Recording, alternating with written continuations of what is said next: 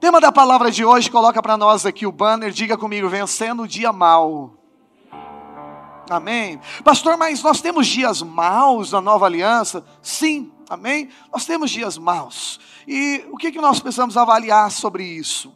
É, é justamente o que a palavra de Deus diz. Por que, que eles existem? Eles podem existir por decisões erradas nossas. Às vezes você pode complicar, né, fazer alguma decisão que não é bacana e você viver dias maus, né, infelizes na sua vida. Mas também a gente entende que nós estamos em um mundo tenebroso e que Satanás é o príncipe desse século e que o mundo jaz do maligno, embora não somos desse mundo, nós estamos nesse mundo e nós estamos sujeitos a essas guerras espirituais que acontecem aqui nesse mundo. Então, como é que a gente vai lidar com o dia mal? Eu queria dizer duas coisas para você. A primeira delas é que a Bíblia nos compara a uma árvore plantada junto a ribeiros de água. E a Bíblia diz que essa árvore dá fruto na estação certa, mas aí também diz que ela não percebe quando vem o dia mal. Diga assim: dia mal vem. Jesus diz: No mundo tereis tribulações, mas tem de bom ânimo. Ah, junto com a tribulação, ele via, ele via um escape.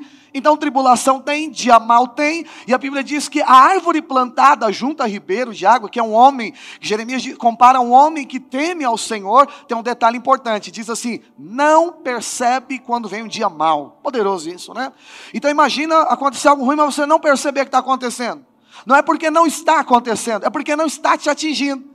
Quando é que não vai te atingir? É quando você entender esse princípio aqui de resistir o dia mal. Você não precisa esperar o dia mal chegar para você ter resistência. Então eu quero ensinar a resistência, independente se você já está ou não em um dia mal. Eles virão, foi o que eu já ensinei até agora. A grande questão é, às vezes você nem vai perceber, porque o Senhor vai fortalecer a sua vida debaixo de um princípio, de uma palavra de Deus. Diga aleluia. E como é que isso acontece na nossa vida? Eu quero ler um texto, 2 Coríntios, para ser projetado aqui, capítulo 6, versículo 10 em diante, o apóstolo Paulo diz para nós, 2 Coríntios, capítulo. Ah, desculpa, irmão, eu que falei errado. Efésios. Coríntios é depois, desculpa os irmãos aí. Efésios capítulo 6, versículo 10 em diante, o apóstolo Paulo diz um pouco sobre isso, falando: Quanto ao mais, meus irmãos, sede fortalecidos em quem? São três coisas que Paulo diz aqui. Primeira, sede fortalecido no Senhor. Segunda, na força do seu poder. E a terceira dica que ele dá é o seguinte: revestivo de toda a armadura de Deus. Para quê? Para poder ficar firme contra todas as ciladas do diabo, porque a nossa luta não é contra carne nem sangue, mas sim contra principados, potestades, contra dominadores deste mundo tenebroso, contra as forças espirituais do, do mal, nas regiões celestes. Portanto, tomai toda a armadura de Deus, para que possais resistir o dia mal.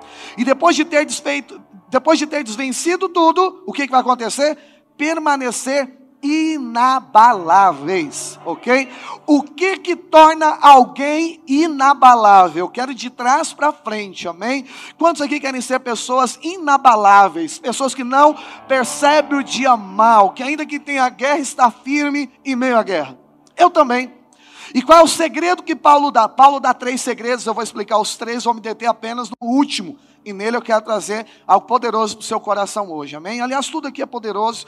Primeiro, primeiro critério, ou tripé, que Paulo nos ensina é uh, está na primeira parte do texto, quando ele diz o seguinte: para nos fortalecermos no Senhor. Pastor, o que, que é se fortalecer em Deus? Eu te explico. Às vezes nós queremos explicações por aquilo que está acontecendo na nossa vida. Você está desesperado, você quer entender. E você fica para lá e para cá, liga para um, liga para outro, corre para um lado, corre para o outro, recorre um, recorre outro. Você está se desgastando, se empenhando e querendo entender as coisas. Mas eu queria dizer, tem coisas que a gente não vai entender. Tanto é que a paz de Deus excede o entendimento. Ou seja, sem entender o que está acontecendo, você tem paz. A paz humana, você tem que ter uma resposta. Sua empresa lá está com problema, você precisa de 500 mil reais para você resolver o problema. O que, que vai te dar paz? É você aparecer os 500 mil reais? Ok? É isso que vai resolver. Então a paz humana precisa de lógica. A paz de Deus não precisa de lógica. Então, quando você quer se fortalecer em Deus, para de correr atrás de uma lógica.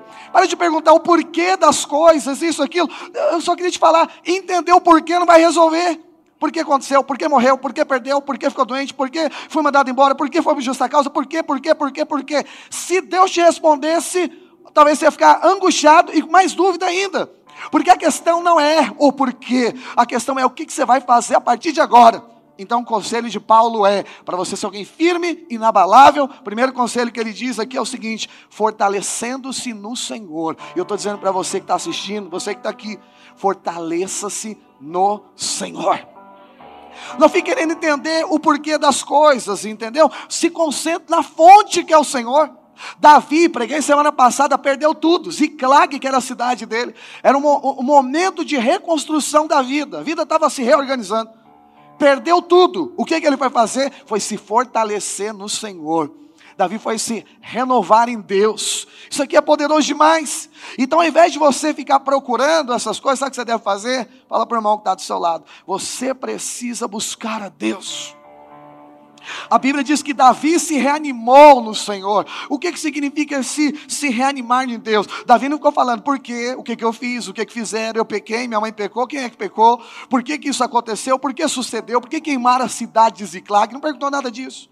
Ele apenas falou: Senhor, me fortaleça. Quer dizer algo para você? Não perca suas energias querendo entender o motivo das coisas.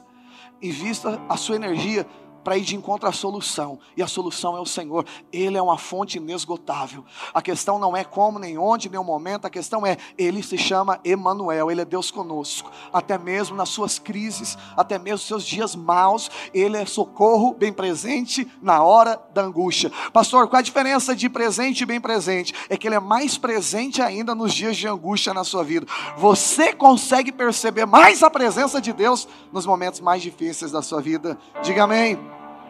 Diga se fortalecer no Senhor.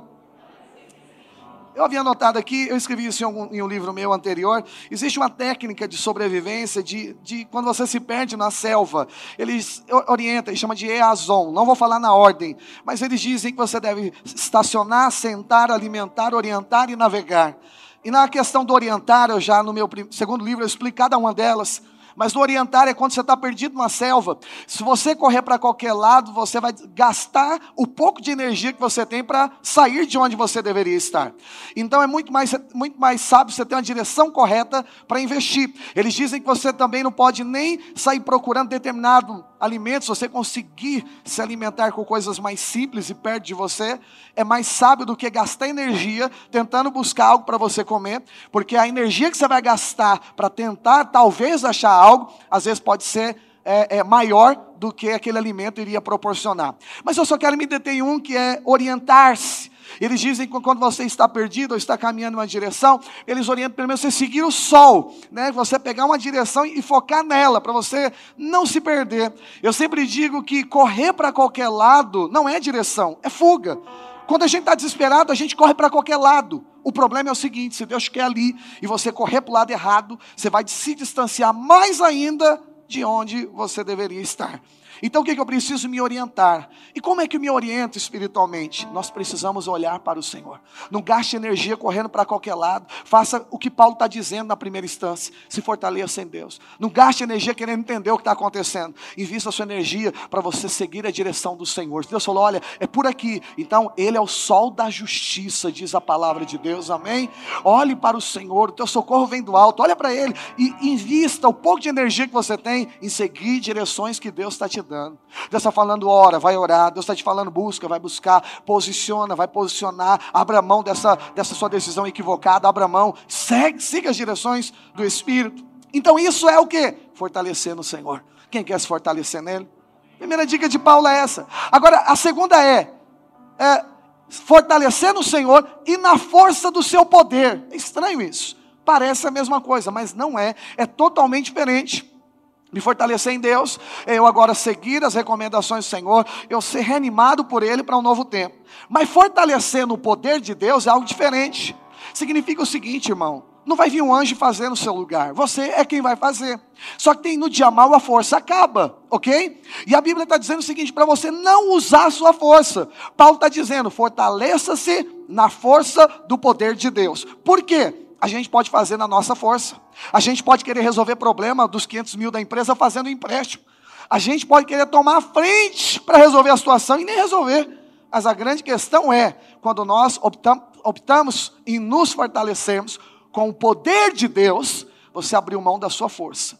A nossa mão alcança até determinada coisa, mas a mão de Deus alcança todos os lugares.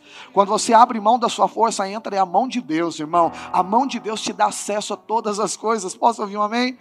Então, ser fortalecido no poder de Deus é agora você vai fazer uma força que você não tem.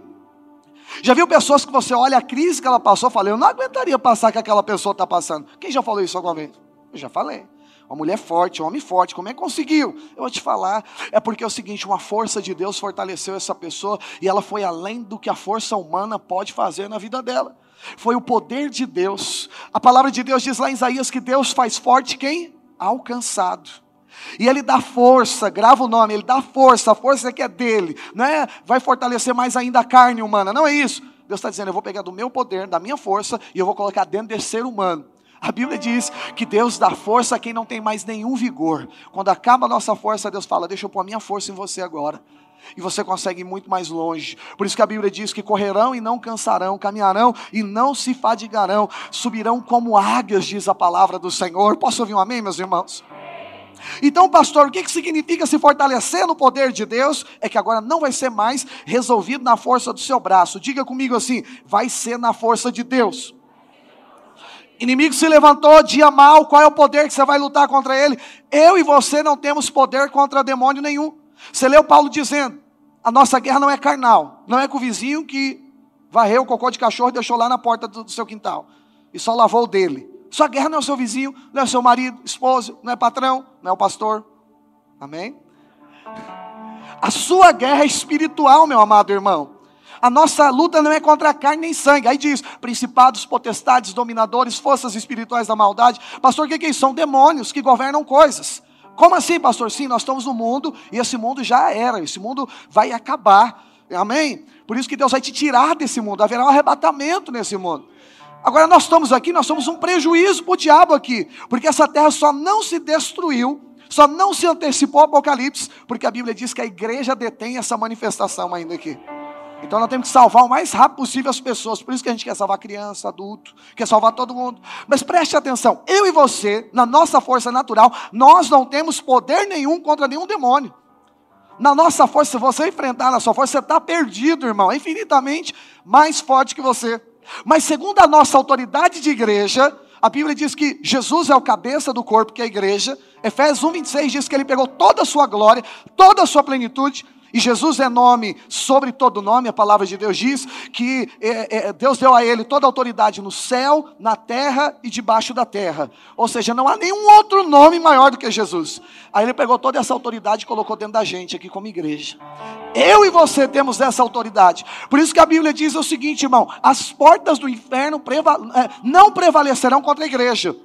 Não é que o demônio vai lá todo dia na porta da sua casa e fala vai acabar com você. É diferente. É você que todo dia vai lá na porta do inferno e fala: uh, Você impressiona. O inferno todo dia está sendo pressionado por causa da igreja.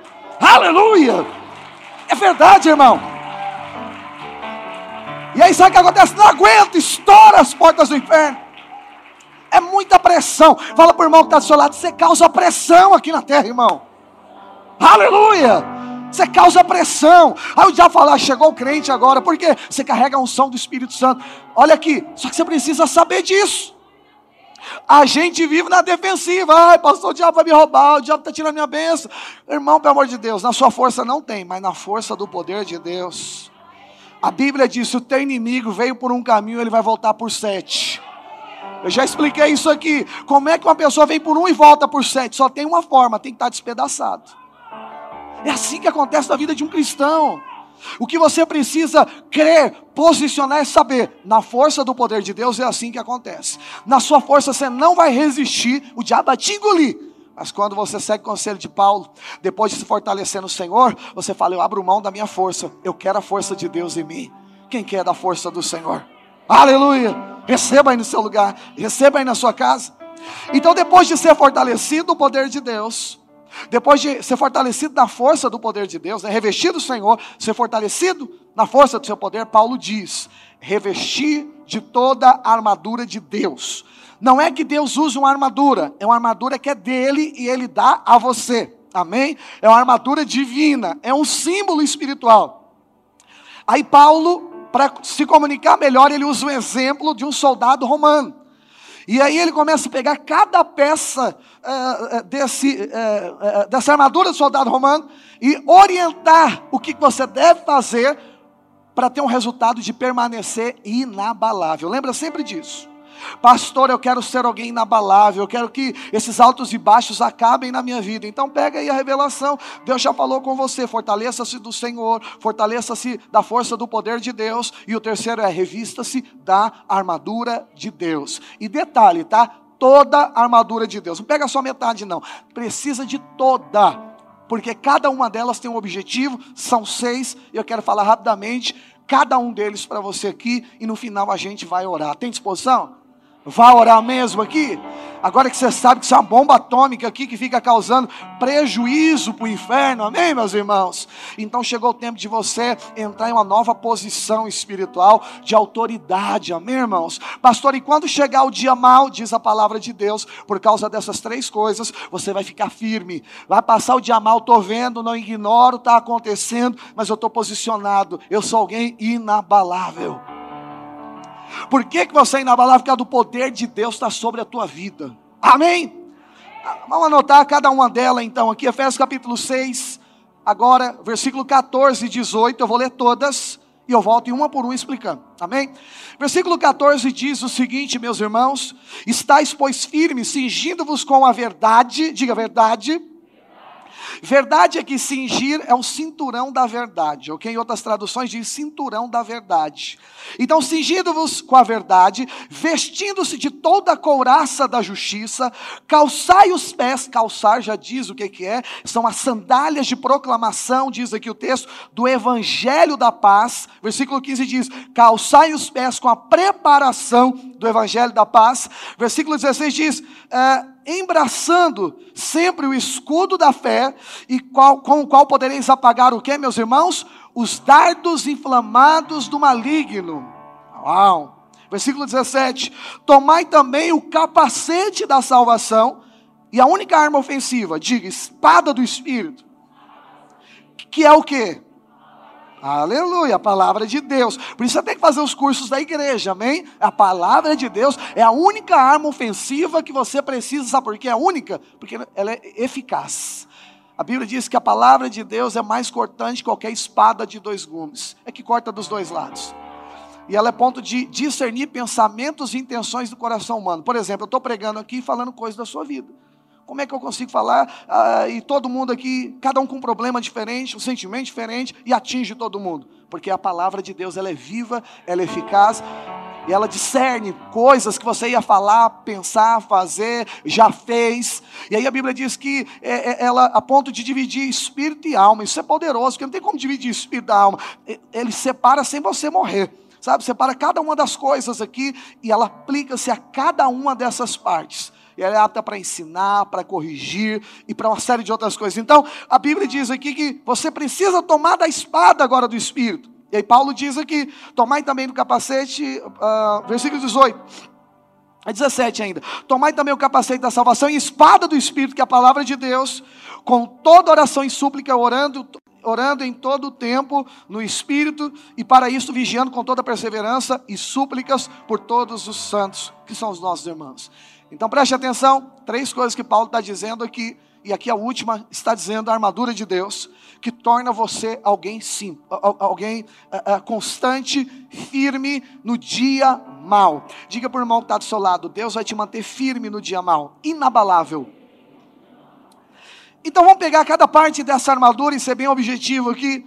primeira delas é o cinturão da verdade. Se eu pegar você agora aqui, você estiver aqui em cima do palco, eu empurrar sua cabeça, você vai fazer assim. Se eu tocar nos seus ombros, você vai fazer assim. Mas se eu empurrar a sua cintura, certamente você vai se movimentar, porque eu vou mexer no seu equilíbrio, no equilíbrio do seu corpo. Se eu empurrar suas pernas, talvez você né, pode se deslocar um pouco, mas se eu mexer na sua cintura, eu mexi em toda a sua estrutura.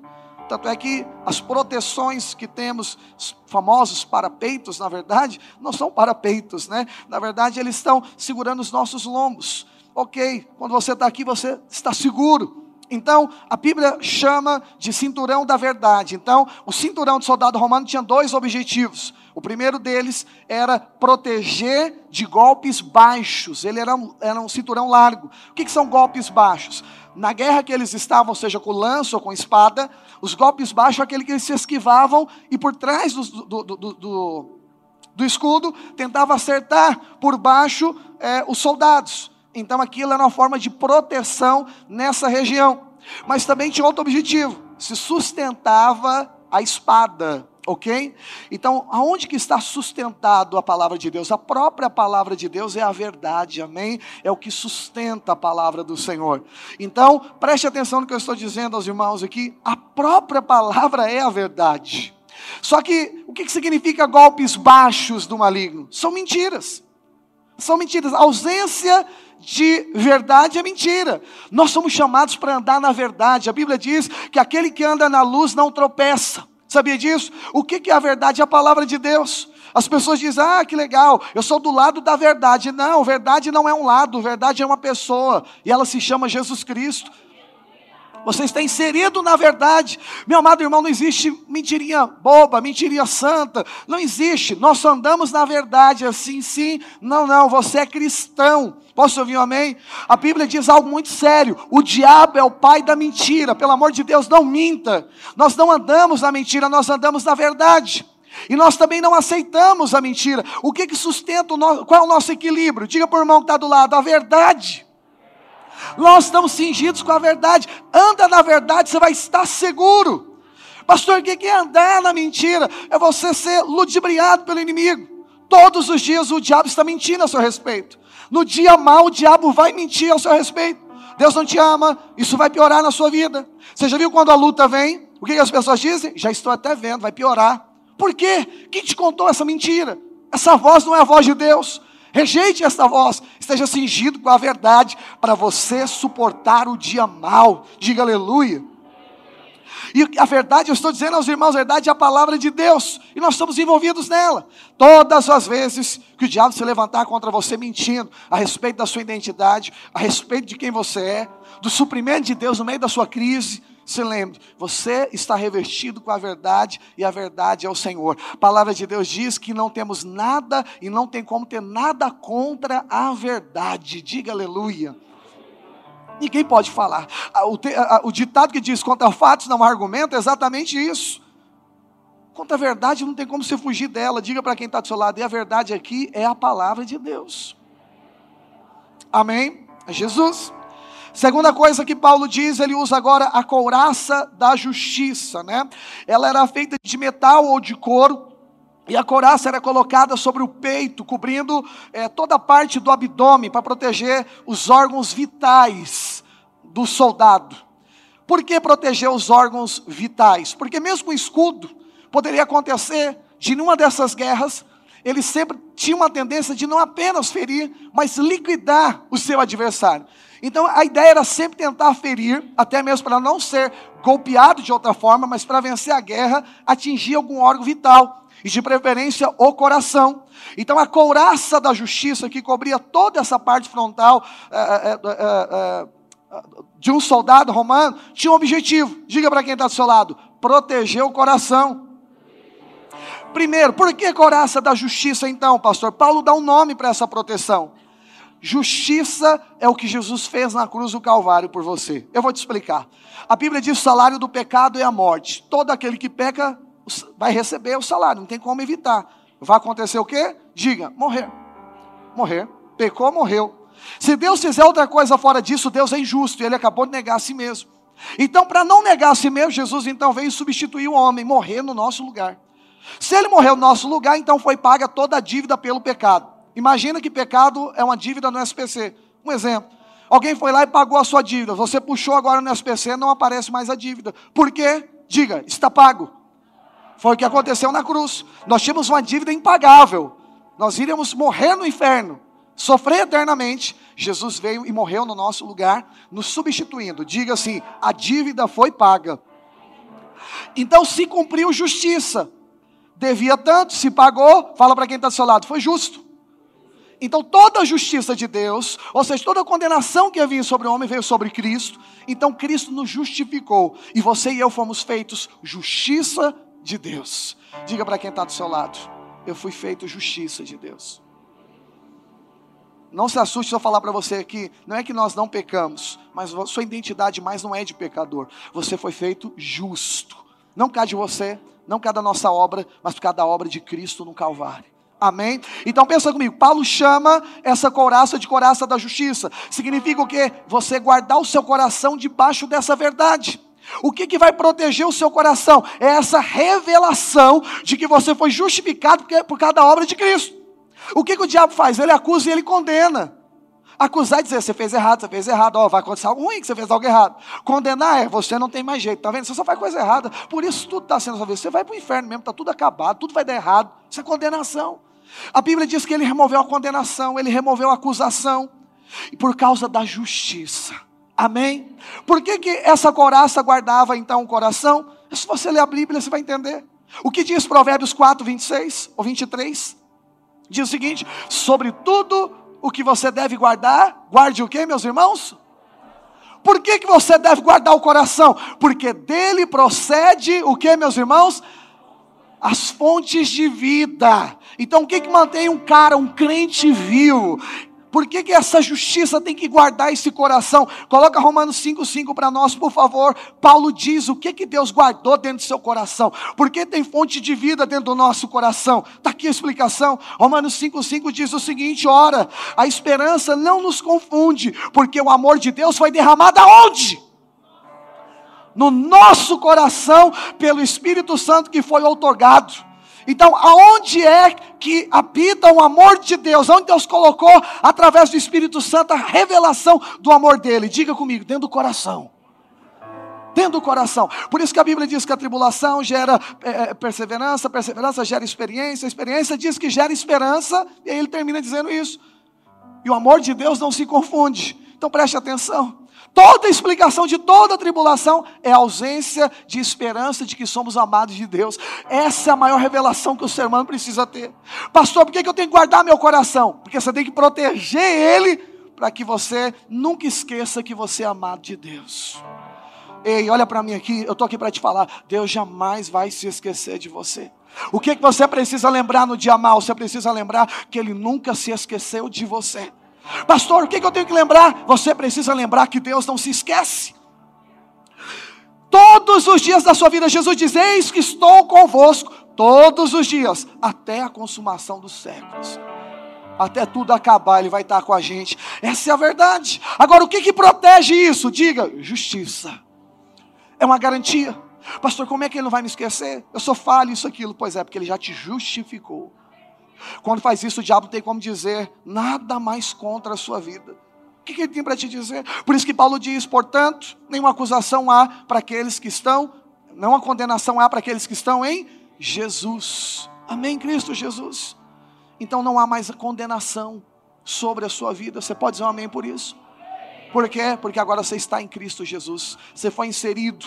A coraça da justiça. Quando o diabo olha para você, ele vê que você está revestido de uma justiça. Você foi vestido de Cristo. Cristo substituiu na cruz, o Calvário. Quando você pede algo, não é você pedindo, é Jesus pedindo através de você. Quando você ordena algo, não é mais você ordenando, é Deus ordenando através de você. Porque toda a autoridade foi dada sobre Jesus e Jesus confiou sobre nós.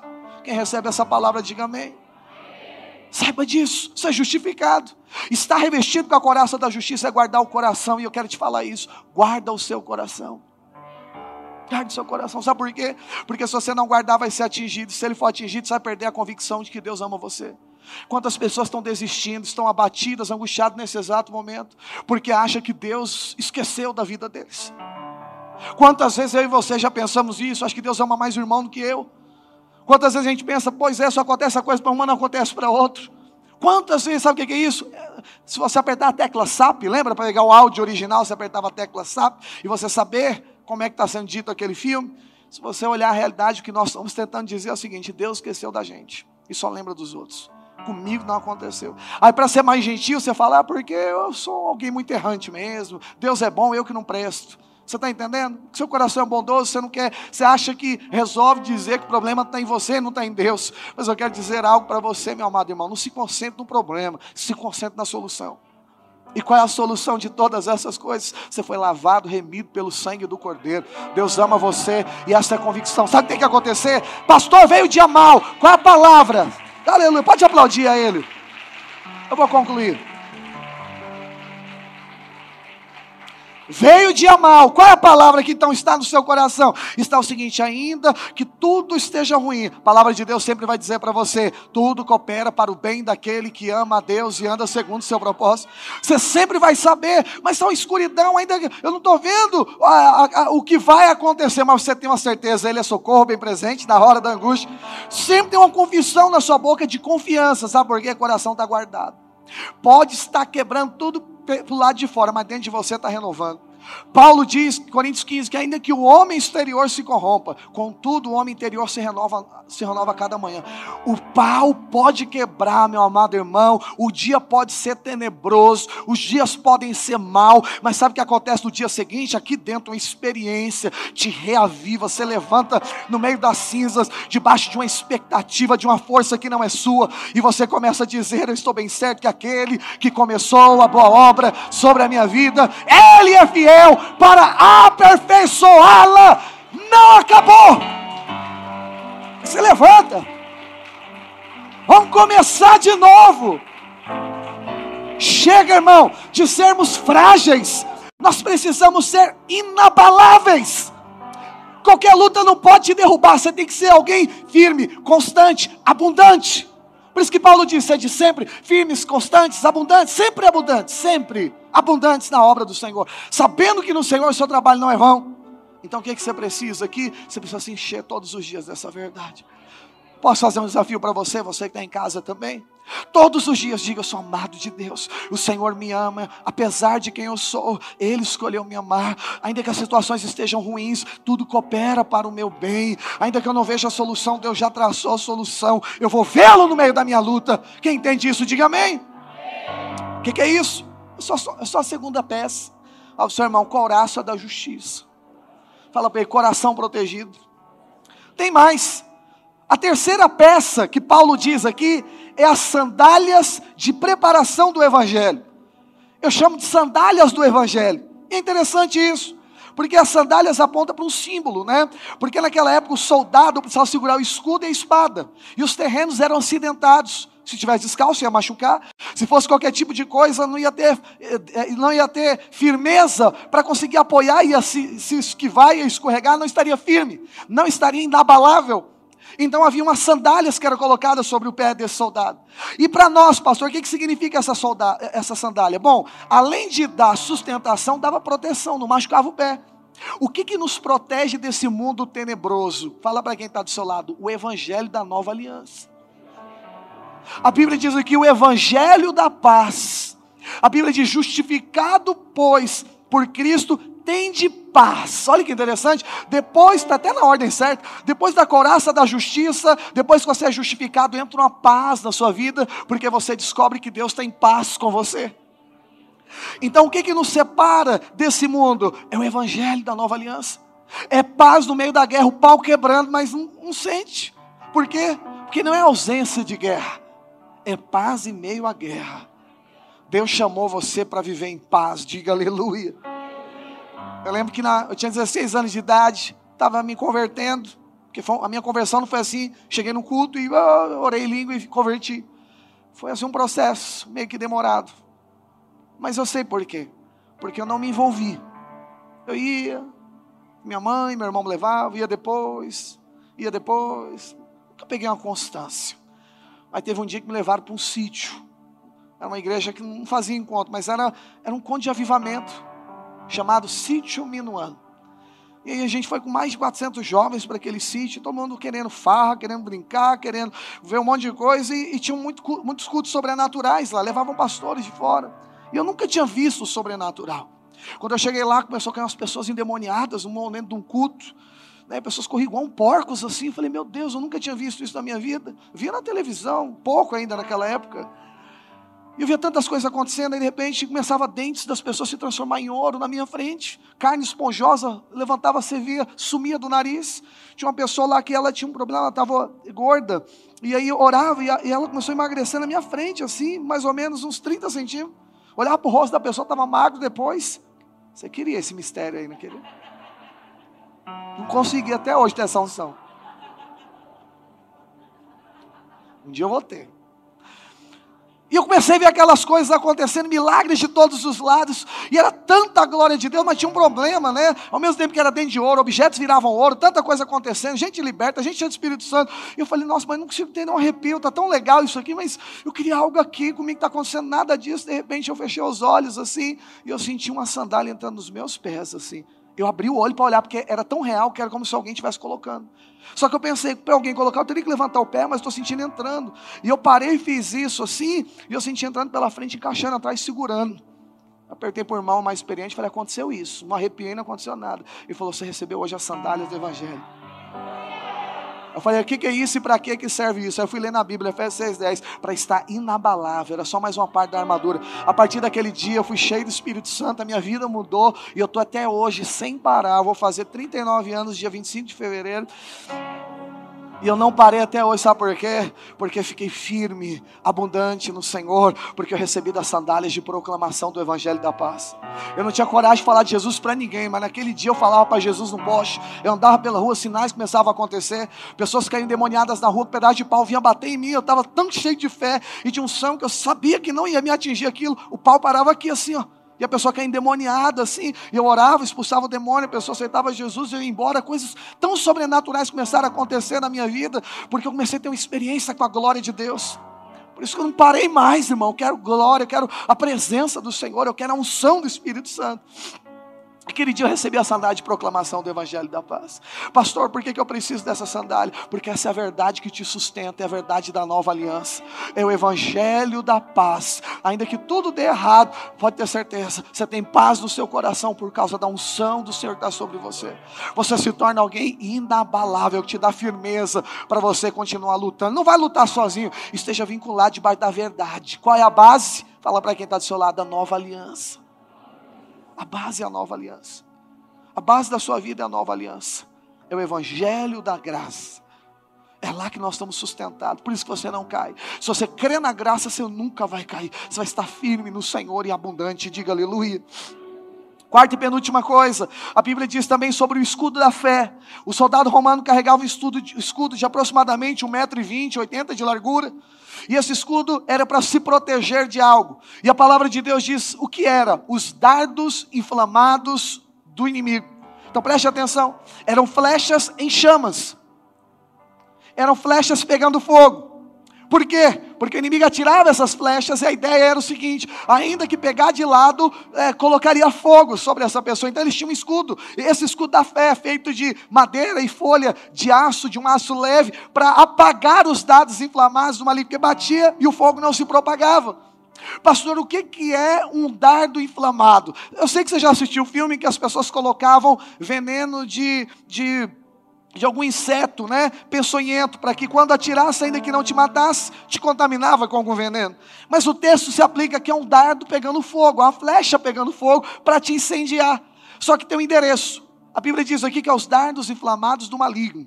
Então quer dizer o seguinte: esse fogo não é um fogo de Deus, também não é um fogo natural, é um fogo maligno.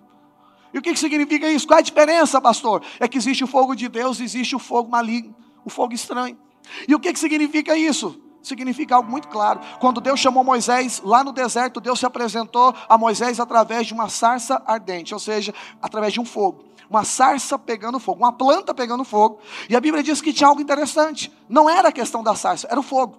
Porque ele diz que a sarça ela estava em chamas, mas ela não se consumia. Esse é o fogo de Deus. O fogo de Deus não destrói, o fogo de Deus preserva. Preserva. O fogo de Deus te conserva. Já dá para você entender que o fogo do maligno destrói aquilo que foi construído. O fogo de Deus conserva. A palavra de Deus diz em 1 Coríntios 3 que tudo vai ser passado pelo fogo, toda obra vai ser passada pelo fogo. E aquilo que é ouro, prata e pedras preciosas permanecerão. Quando você põe um objeto de ouro no fogo, sabe o que acontece? Purifica. A prata se torna purificada e muito mais brilhante. Os diamantes são produzidos em altas temperaturas. Carvão que submeteu a pressão por muitos anos em altas temperaturas se tornou uma pedra preciosa, um diamante. Então o que, que o fogo de Deus faz? Fala por irmão que está do seu lado, aperfeiçoa. Mas o que, que o fogo maligno faz? Consome aquilo que na verdade é do Senhor. Tudo o que é natural é destruído e é consumido. Então o que, que o escudo da fé faz? Quando você crê na obra da nova aliança, o fogo maligno não destrói o que Deus te deu. Pessoas que vivem na incredulidade, o diabo lança os dardos inflamados, além de machucar e ferir, consome. Lembra que o diabo veio para roubar, matar e destruir? É isso. Roubou, matou, incendiou tudo, destruiu tudo. Fala para o irmão, para irmão que está do seu lado. Nós temos o escudo da fé. Quem está entendendo essa palavra, diga amém. Quinta parte, penúltimos, irmãos do louvor já podem subir. Quinta parte da armadura de Efésios 6,10 em diante. Agora Paulo fala de um capacete. Capacete, olha para mim, esquece o irmão do louvor, olha para mim aqui. Capacete da salvação, ele dá o um nome. É um capacete de um soldado romano. Só que tem um objetivo, né? Esse capacete. E eu já vou aplicar na nossa vida. Quando diz aqui, você sabe, o capacete é para proteger a sua cabeça, proteger o seu crânio. E aí, Paulo está dando um nome para isso: salvação. O que que protege a sua mente? O que que protege a sua consciência? Fala para o irmão que está do seu lado: a salvação. Essa é a maior proteção. Existe um ditado que diz que quem controla a, a, a mente, a informação, controla também o resultado, não é isso? Tem um ditado também que diz que quando a cabeça não pensa, o corpo padece. Eu creio. As coisas começam, Cristo, olha para mim, Cristo é o cabeça da igreja. É o que o cabeça é que define as coisas.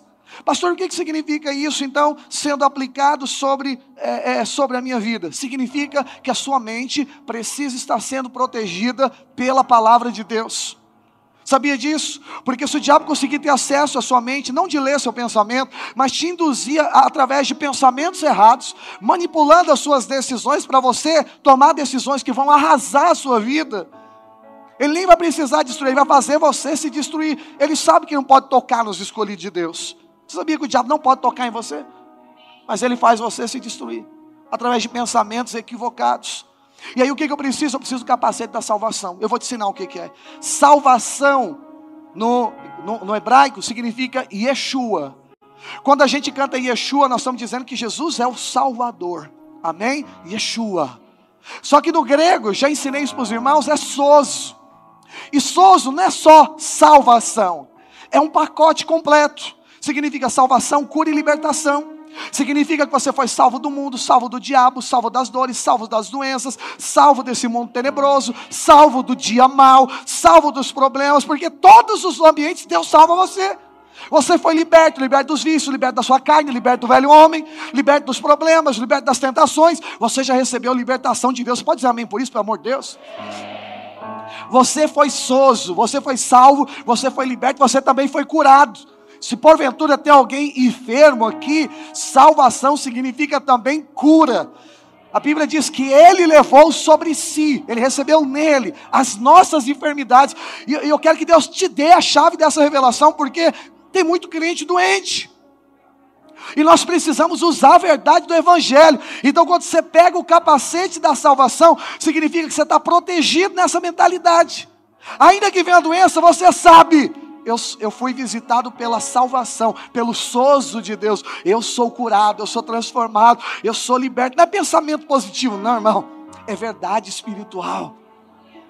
Nós precisamos do capacete da salvação. Sua mente precisa estar protegida. Sabe por quê? Se não aparece uma doença, você vai achar que você vai morrer. Sabia disso? Ah, agora acabou a minha vida. Não acabou a sua vida. Você tem que ser protegido, essa é a verdade. Coloque isso na sua cabeça.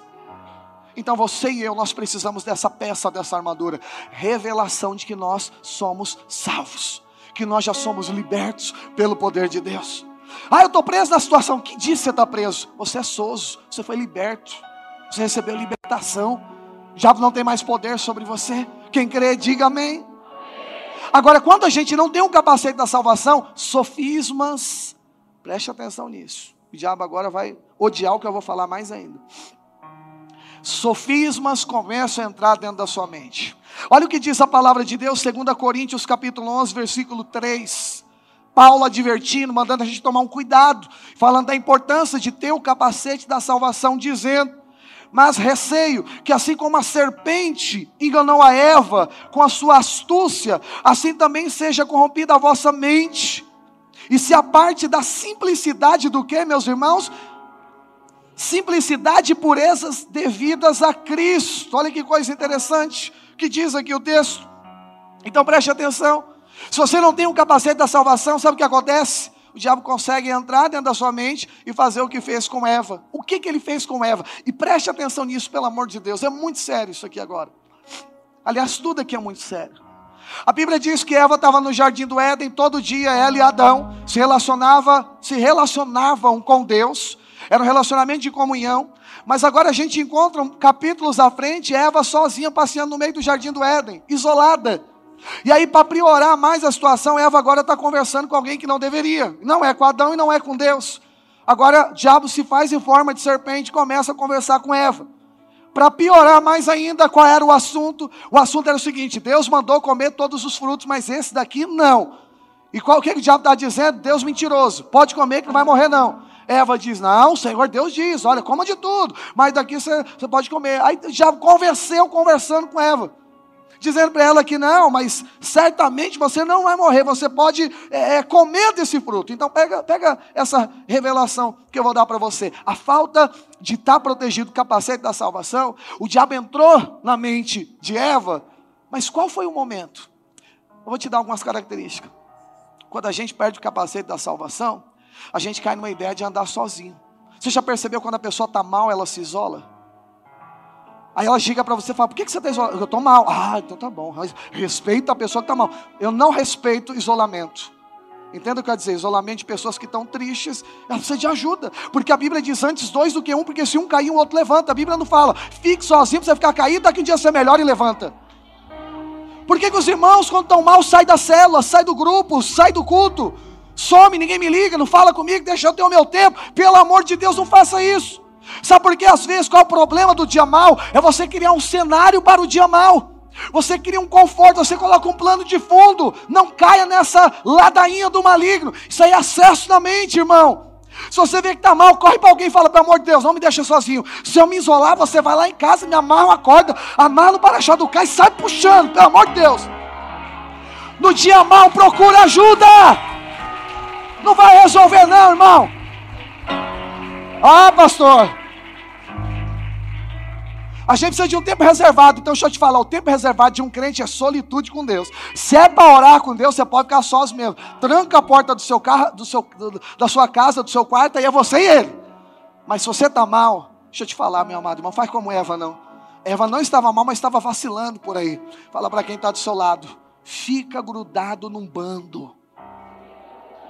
1 Pedro capítulo 5, precisa abrir, não. A Bíblia diz que o diabo está ao nosso derredor, rugindo como leão. Por que derredor? Porque Salmo 34, 7 diz que o anjo está ao redor. O diabo está ao derredor. Vai ter esperança você moscar, sair debaixo da nova aliança. Você já viu um leão como é que pega, uh, como ele ataca uh, uma presa? Se tiver vários elefantes juntos, ele não ataca, ele fica circulando. E aí ele de repente, ou até os búfalos, né? E ele faz aquele bando correr. Quando aquele bando corre, ele vai descobrir qual daqueles que está frágil, que não está firme, que está abalado. Seja um pequeno, porque não tem tanta força, mas o grande problema é quando ele faz o quê? Ele sai de perto do bando. E aí vem três, quatro leões e começam a atingir a essa presa, e aí, de fato, não consegue resistir e acaba morrendo. O diabo faz da mesma forma. Sempre que o diabo quiser atingir sua vida, ele vai começar pela sua mente. E ele vai vir com essa falsa, com essa falsa terapia, dizendo para você o seguinte: ó, se isola um pouquinho para você ficar bem, já já você volta. Deixa eu dizer algo para você, meu amado, não caia nessa ladainha do inferno. Se você está mal, procure seu amigo, seu irmão, procure alguém aqui da igreja e fale, pelo amor de Deus, me ajuda aqui que eu estou com umas ideias meio malucas na cabeça. Porque se o diabo conseguir seduzir Eva, ele também vai nos seduzir. E o que, que eu preciso? Eu preciso guardar minha mente. Como é que eu guardo? Eu preciso do sozo, do capacete da salvação. Eu preciso saber, eu sou curado, eu sou liberto, eu sou transformado, eu sou salvo. Eu não preciso disso, eu não vou morrer com esse problema, eu vou ser livre. Deus abre uma porta, isso não é meu fim. Deus tem uma solução para os meus problemas. Calma, vai acontecer, as coisas vão mudar. Esse é o capacete da salvação. Só que tem outro problema. Depois que se isola, começa a conversar com gente errada. É sempre esse caminho. Aí está fazendo o que agora? Conversando quem não deveria estar tá conversando. Pode ter certeza, vai dar problema.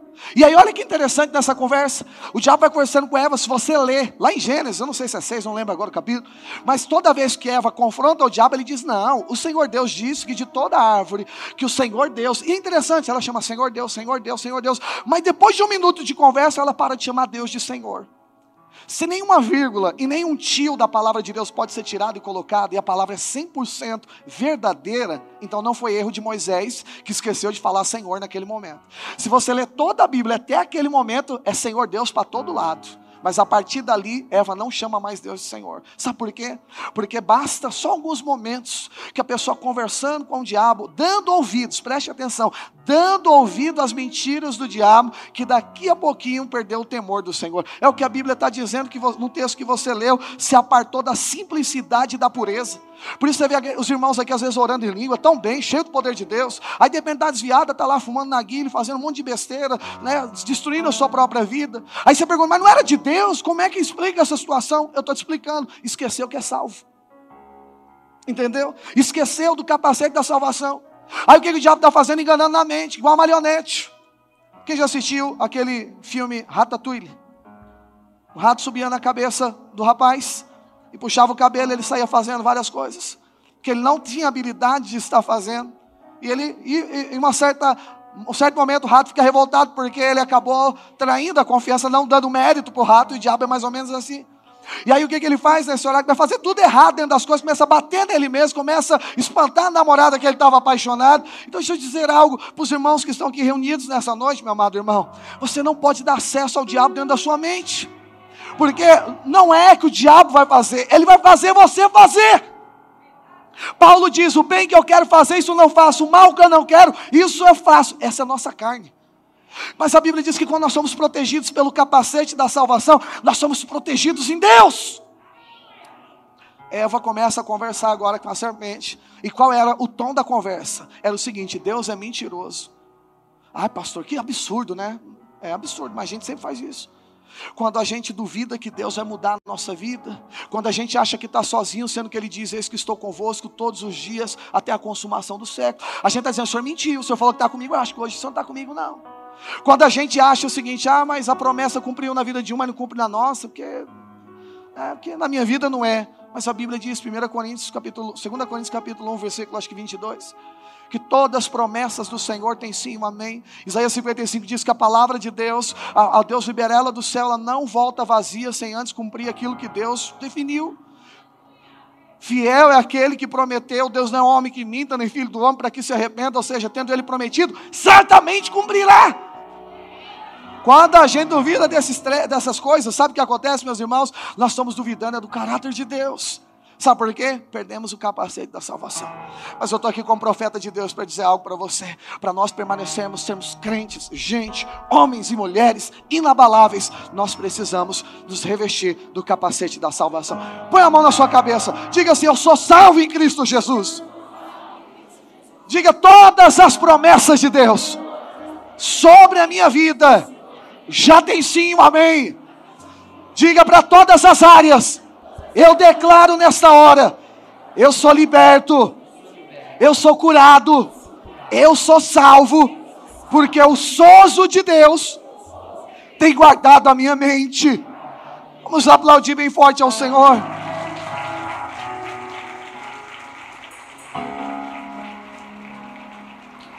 Já para dizer para você, já para dizer para você, você não é salvo, você não é isso, não é aquilo, mas quando você tem a salvação, não tem acesso. Última arma para nós encerrarmos aqui. Última parte da armadura de Deus. Isso aqui é muito delicado que eu vou falar agora aqui. Eva foi seduzida, guarda aí do assunto que eu vou voltar para Eva aqui. O sofismo entrou na cabeça dela, uma mentira. Pastor, crente fica endemoniado? Olha, irmão, alguns ficam, eu já vi. Mas eu acho que tem algo pior que acontece na vida do crente. É quando o diabo tem acesso na mente dele. Eu já conversei com muita gente enganada por espíritos malignos. E eu quero já denunciar isso agora no mundo espiritual. Porque eu só estou pregando essa palavra e nós estamos entrando nesse assunto. É porque você vai hoje receber vitória da parte do Senhor sobre a sua vida. E o que, que é isso? Sofismo. De repente você moscou demais aí andando por aí, falando com quem não deve.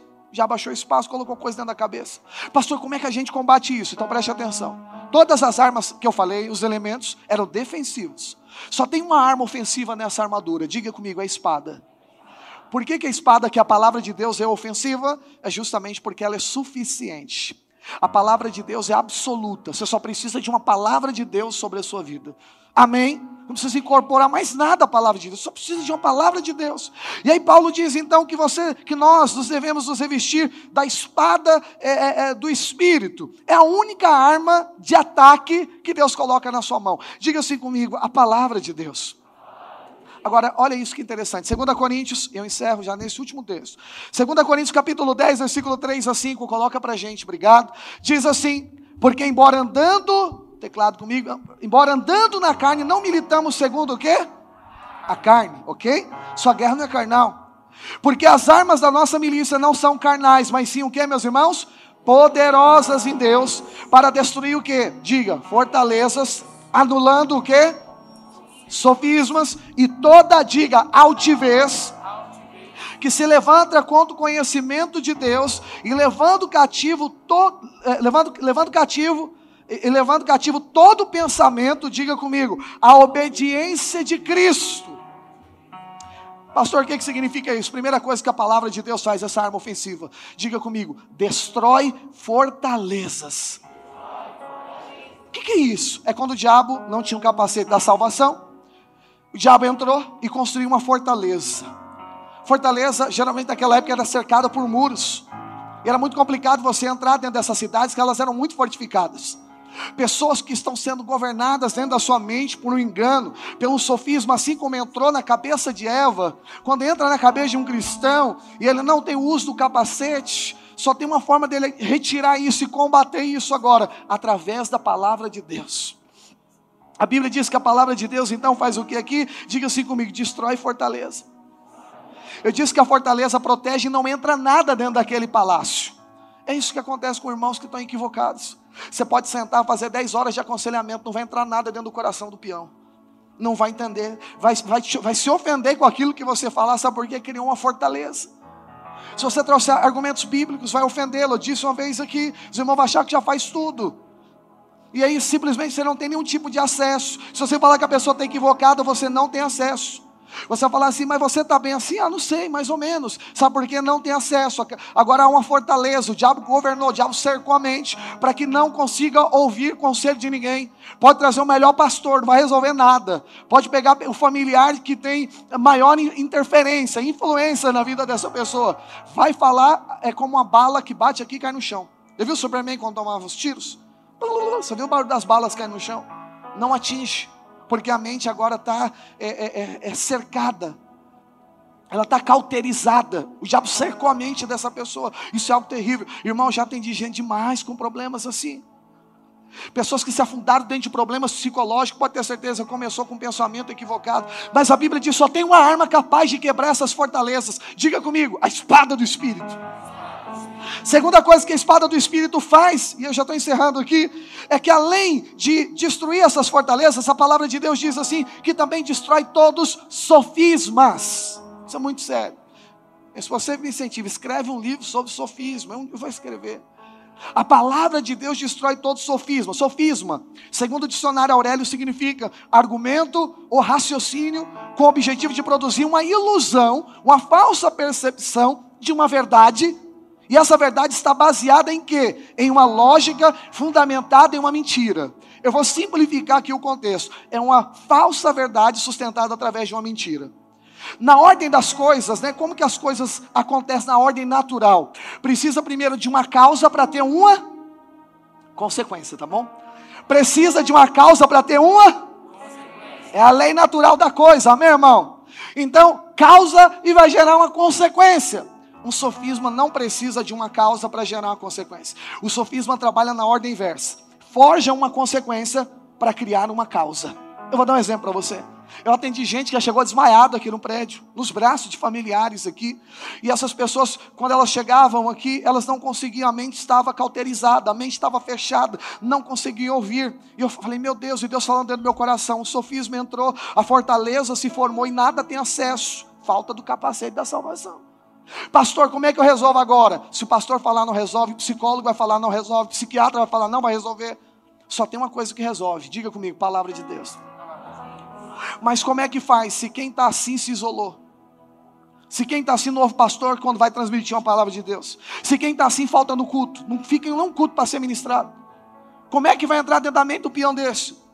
Agora preste atenção, sempre vai acontecer nessa mesma ordem, porque o diabo vai criar uma circunstância mentirosa, vai falar que você está passando por um problema que você não está passando, você vai insistir nisso, você vai criar um contexto, lembra que eu falei, um fundo de tela, um papel de parede para isso, você vai, vai, vai, vai gerar esse, essa sensação na sua vida e você vai se comportar como tal, porque a Bíblia diz: como imagina um homem, ele se torna.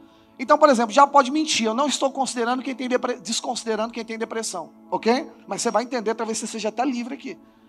Então preste atenção, a pessoa não tem depressão, mas a pessoa se encara como se tivesse. Ela se auto vai se diagnosticar que ela está com isso, porque ela já ouviu, quem está com depressão fica trancado. Mas não é. É que a fortaleza começa fazendo o quê? Se isola, se tranca dentro de casa, não fala com ninguém que você vai ficar bem. E outra, Deus é mentiroso. Aí o que, que acontece? Aí a pessoa se tranca. Aí na hora de comer, ela fala: Não, mas eu não posso comer. Por quê? Porque eu sou depressiva. Ah, tá, então não vou comer. Então começa a ficar sem comer. Eu não sei se você é igual eu, que eu sou comelão. Né? Um milagre ainda não aconteceu comigo aqui. Mas deixa eu perguntar algo para você aqui. Quando você fica sem comer, você fica feliz ou você fica tri... bravo? Eu fico bravo. Não vê com fome, não, né, amor? Com fome, eu fico bravo. Mexe ou não mexe no seu temperamento? Sim, existem coisas que você come que vai gerar dentro de você um, por exemplo, vai ativar um hormônio da alegria. Entendeu? E aí o que, que acontece? Nós precisamos entender o seguinte: todas as pessoas começam a passar por esse problema, parou de comer. Se ela parou de comer, vai gerar um problema. Vai gerar o quê? Alegria vai, ó, embora. Vai perder, diga, perder a alegria. Era lá, pastor, mas depressão é quem já não está com alegria. Pois é, o sofismo acontece ao contrário. Ele vai primeiro construindo através de consequências para depois falar, ah, era isso. E te enganar, vamos chegar lá. Então agora você parou de comer. Aí você parou de comer, você também perdeu a alegria. Aí você fala, mas eu estou triste por causa de quê? Porque eu tenho depressão. Mentira, porque você não comeu. Entendeu? Aí você vai fazer outra coisa agora, porque né, você não vai dormir. Seus problemas, suas preocupações, e você vai criar um cenário, preste atenção, você está se autodiagnosticando, ok? E aí você diz, ah, mas eu estou com muito problema, então por isso que eu não durmo, porque eu sou uma pessoa que tem esse problema. O diabo está entrando, fez uma fortaleza, agora está sustentando essa mentira. E aí o que, que você está fazendo agora? Bom, então eu não consigo dormir. Eu pergunto para você, quando você para de dormir, ou dorme pouco, você consegue lembrar das coisas assim rapidamente? Eu começo a esquecer de tudo. Quem, quem esquece de tudo quando está com sono aqui? Irmão do céu, até os nomes eu começo a confundir tudo. Tem gente que fala para minha esposa, meu Deus, eu fui pregar, os versículos sumiam. Eu tinha de descansar. Olha, lê na Bíblia sobre Elias, 1 Reis 16 em diante. Elias estava depressivo, pediu morte lá no meio do deserto, o maior profeta de Deus, irmão. Depressão. O que, que Deus fez para curar a depressão dele? Alimentou, colocou ele para dormir, acordou, alimentou de novo, dorme de novo. Depois que acordou, aí Deus deu a direção. Eu não, eu, não, eu aprendi de tanto atender pessoas assim, que não adianta eu dar direção nenhuma para quem está com esse problema. E a primeira coisa que eu faço com essas pessoas, quando eu avalio que estão nessa condição, eu pergunto, primeira coisa, a, a, a, uma, uma das que vieram aqui, eu perguntei para o pai, quanto tempo não come? Ela falou, 40 dias. Eu falei, quanto tempo ela não bebe água? E o pai disse para mim, ah, já fazem três dias que não bebe água. Ela parava na minha frente com assim, ela não piscava a pessoa. A gente ficou três horas assim. Eu conversando com ela para levar a palavra de Deus para dentro da mente. Eu falei, eu sei que você me ouve, eu sei tudo que está acontecendo dentro de você, mas você precisa fazer uma escolha. E a pessoa.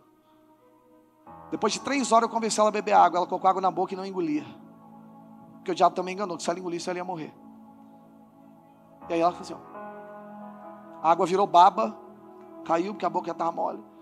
Fiz de tudo, orei, ela já deu uma melhorada, começou a andar aqui pelo prédio. Eu falei para o pai, leva, agora que ela começou assim, reagir com a família, leva para o hospital. Meia hora depois eu vou aqui no Zona Sul, porque não aguentou nem sair do carro. Mandou um vídeo dela se debatendo na cama, lá dentro do hospital, o médico diagnosticou ela, falou que ela está desidratada. Eu falei para o pai, dá água, alimenta, coloca ela para dormir bastante tempo. Se for necessário, depois você traz ela aqui, porque vai resolver o problema da vida dessa irmã. Porque o diabo enganou, era crente. Posso dar mais detalhes porque a pessoa tinha uma certa fama, né? Uma pessoa famosa. Então preste atenção no que eu vou falar aqui para você.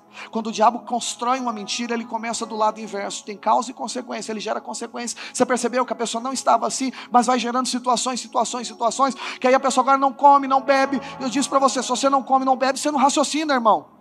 E se você não raciocina, como é que você vai entender o que eu estou falando aqui para você? Então o diabo começa a trancar a pessoa dentro do universo, todas as portas que ela tem para sair, para a cabeça dela ficar totalmente indisposta a pensar, a entender o que está acontecendo. Aí agora a pessoa está de fato com a depressão, com o problema e com a tribulação. Aí alguns vão orar, demônio, demônio, sim, o demônio ocasionou tudo isso, mas ele não está ali dentro, você pode expulsar que não vai acontecer nada. Já peguei gente aqui, irmão, que eu vi os áudios, 10 horas, 20 pastores foram lá expulsar. Ah, vai lá, pastor, ajuda a gente aqui. E, ah, e bati a porta. Bu, bu, bu, bu. Falei, meu Deus, deve ser um inferno inteiro que desceu no quarto dessa mulher. E papapá, falei, mas como assim? Já foi 10 pastores, não saiu, então não é demônio. Não, aqui, ó, bu, bu, bu, a porta batia. Sai em nome de Jesus. Outro fala, sai em nome de Jesus. Outro li o Salmo 91. Então, não, não. Falei, não é possível. Tanta coisa, senhor demônio. Eu falei, você vai trazer ela aqui. Trouxe, sentamos bem ali, ó. Aí a família toda ficou lá no fundo. Essa pessoa olhou para mim. Ah, estou endemoniado, endemoniada. Eu falei, olha, essas pessoas que estão ali amam você. Aí ria. Aí pegou e falou para mim o seguinte. Ah, ria. Eu falei assim, olha, eles estão perdendo muito tempo com você. Porque o Espírito Santo falou, não tem demônio não. Então sofisma na mente. Eu falei, mas eu não vou perder tempo com você e não vou deixar mais eles perderem tempo. Acabou esse problema hoje aqui. Aí a pessoa percebeu que eu percebi que ela não estava endemoniada, mas que era um problema. Falou, ah, mas se eles voltarem? Eu falei, não vai voltar porque nunca estiveram. Só que essa família não vai mais perder tempo. É hora de se posicionar. A pessoa ficou bem, semblante mudou na hora, a vida foi transformada. Eu perguntei para ela: quanto tempo você não bebe água? Mesma coisa. Quanto tempo você não comeu? Ficou fraca, fica tendo, perde o raciocínio, mas tem atitudes meio esquisitas. Aí se a gente não tem discernimento, a gente fica orando demônio, demônio, demônio, demônio, aí daqui a pouco entra outro, outro nível, aí o demônio entra mesmo. De tanta gente criar dentro da mente da pessoa essa liberdade. E ela não raciocina, não guarda mais a mente, o diabo entra e sai mesmo, aí vai endemoniar. Você está entendendo a seriedade do que eu estou falando aqui para você? Então, o que, que o diabo faz? O que, que é um sofisma? É uma mentira fundamentada em falsas verdades. Como é que essas verdades entram dentro, da, entram dentro da cabeça quando não tem o um capacete da salvação? Pastor, e se entrou, como é que sai? Só tem uma forma de sair através da palavra de Deus. Ela destrói fortalezas, destrói sofisma, mas destrói uma terceira coisa ainda. Tem mais? É, bagulho é treta, irmão. Tem uma terceira coisa. Toda altivez que se levanta contra a palavra de Deus. Isso é sério. Não é mais uma pessoa que fala contra você. Porque geralmente no, no, no nível 1 um ainda é isso. Ah, é a igreja, é os irmãos, é isso, aquilo, tal. Mas no nível master do problema, sabe o que é? É contra a palavra de Deus. Deus é mentiroso. E a pessoa fala, a palavra de Deus não é verdade. E elas afirmam de uma forma que você se assusta, porque você conhece a espiritualidade que aquela pessoa tinha. Mas lembra de Eva? A pessoa se afasta da pureza de uma maneira tão rápida, tão discrepante, você toma um susto. Deus não é verdadeiro. Aliás, eu começo a crer até em outras coisas que não tem nada a ver com Deus. Fala para quem está do seu lado. Altivez a pessoa acha, vem uma falsa maturidade, que a pessoa se acha mais madura do que Deus. Isso é algo terrível.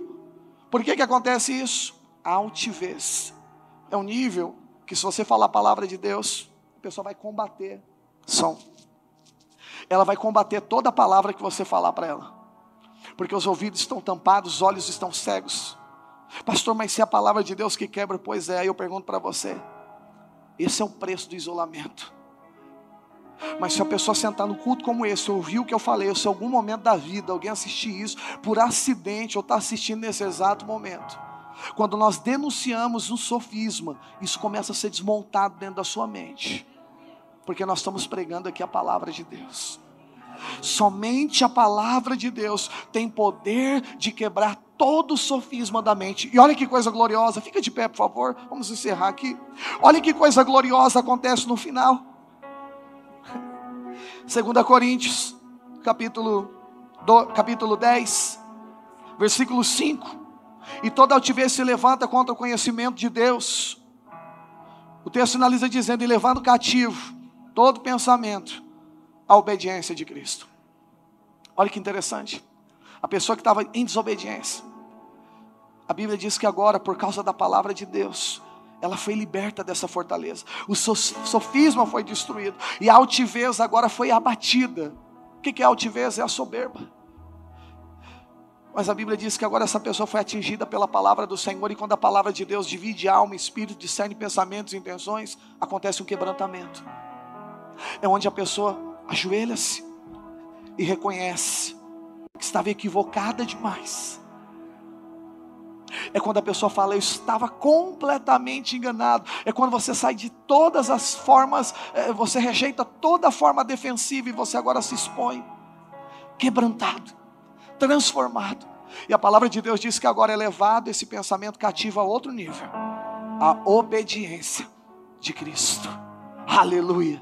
O que, que significa ser levado cativo à obediência de Cristo?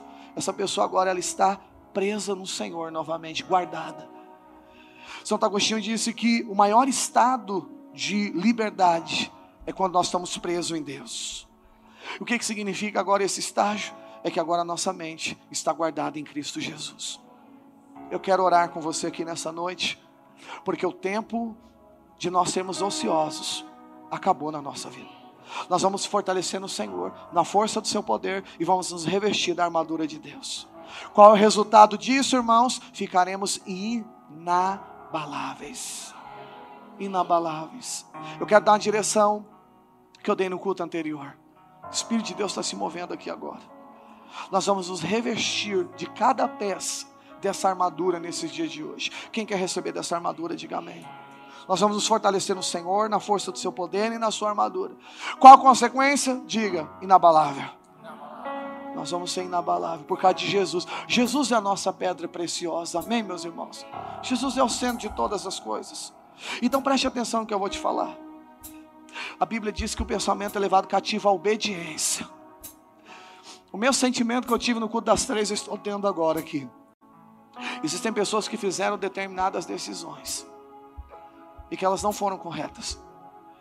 E aí, pastor, quando a gente o senhor me contou e eu estava ouvindo a palavra, eu fiz um monte de decisão errada quando eu estava desse jeito, mas agora minha mente abriu, ótimo.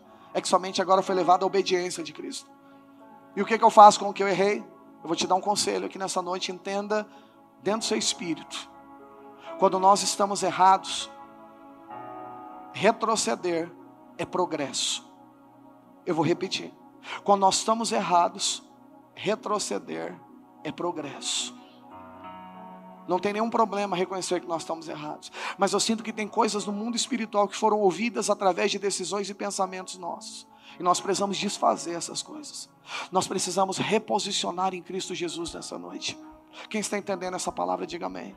Pastor, o que, que vem a ser isso? De repente, decisão errada que você tomou, coisa que você falou, decisões que você tomou. Repara isso. Ah, pastor, vai trazer de volta? Não, não estou aqui dizendo que vai trazer de volta, não. Estou dizendo que pelo menos você vai desfazer o que você fez, porque isso é uma atitude de quem se arrependeu é de alguém que está com pensamento cativo em Cristo Jesus. Se ofendeu alguém, se tomou alguma decisão errada, se posicionou de maneira errada, se você se equivocou e hoje seus olhos, só, só se os seus olhos se abriram aqui hoje, você entendeu que você errou na dose, você foi iludido pelo seu adversário, faltou capacete da salvação. Você está recebendo a espada do Espírito agora. E a espada do Espírito vai desalojar toda fortaleza, vai quebrar todo o sofisma, vai, vai derrubar toda altivez e vai levar seu pensamento cativo ao Senhor. Quem crê nisso aqui, diga amém. Eu não sei como é que você vai fazer isso, mas você sabe como vai fazer isso. A procurar a pessoa, seja quem for, seja seu líder, seu pai, sua mãe, seu filho, seu patrão, sei lá o que foi. Mas se você entende que você errou na dose, você pensou equivocadamente, os argumentos que você utilizou para tomar a decisão eram equivocados, dê um passo para trás. Você vai progredir andando para trás hoje. O melhor começo é reconhecer que está errado. Reconhecer que nós falhamos. Eu disse, eu não sei que dia que foi aqui, acho que foi encontro de líderes.